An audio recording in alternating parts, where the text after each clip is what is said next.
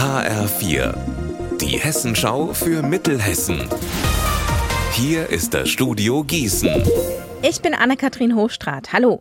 Die Sonne zeigt sich gerade wieder täglich mehr. Die Gewerkschaft IG Baumitte fordert daher eine Sonnencreme-Flatrate für Menschen, die draußen arbeiten müssen. Wie stellen die sich das denn vor, HF4-Reporterin Alina Leimbach? Sie orientieren sich da an den Niederlanden. Die haben an mehreren hundert Orten kostenlose Sonnencremespende aufgestellt. Und zwar haben sie alte Desinfektionsspender aus der Pandemie umgerüstet, sodass jetzt da Sonnenmilch herauskommt. Hier in Deutschland sollen sich die Betriebe um den Sonnenschutz kümmern, fordert die IG Bau. Allerdings, die Betriebe sind auch schon jetzt dazu verpflichtet, Hautschutzkonzepte aufzustellen und wenn nötig UV-Schutz bereitzustellen. Das hat mir die Gießener Handwerkskammer gesagt. Eincremen und Sonnenschutz ist in jedem Fall wichtig. Der weiße Hautkrebs macht immerhin ein Sechstel der gemeldeten bundesweiten Verdachtsfälle bei den Berufskrankheiten aus. Es ist zu trocken. Daran hat auch das bisschen Regen der vergangenen Tage nichts geändert. Der Wetteraukreis verbietet deswegen ab sofort die Wasserentnahme aus Flüssen und Bächen. Viele Bäche seien zu Rinnsalen geschrumpft, manche ganz ausgetrocknet, heißt es zur Begründung vom Kreis. Mit dem Verbot soll das Ökosystem geschützt werden.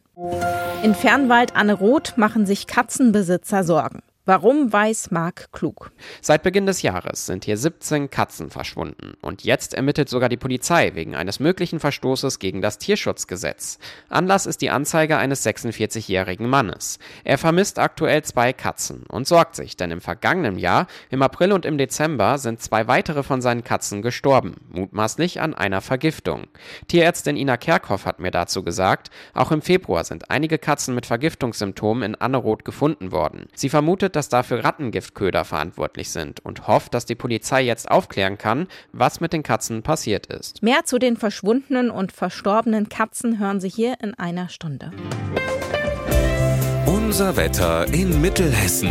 Sonne und dazu ein paar Quellwolken, die aber harmlos bleiben. So zeigt sich dieser Donnerstagnachmittag bei bis zu 24 Grad in Stadt Allendorf und 26 Grad in Nidda. Die Wolken lösen sich in der Nacht auf. Es wird frisch, die letzte Möglichkeit vorm Wochenende, um nochmal durchzulüften, denn ab morgen wird es heiß. Ihr Wetter und alles, was bei Ihnen passiert, zuverlässig in der Hessenschau für Ihre Region und auf hessenschau.de.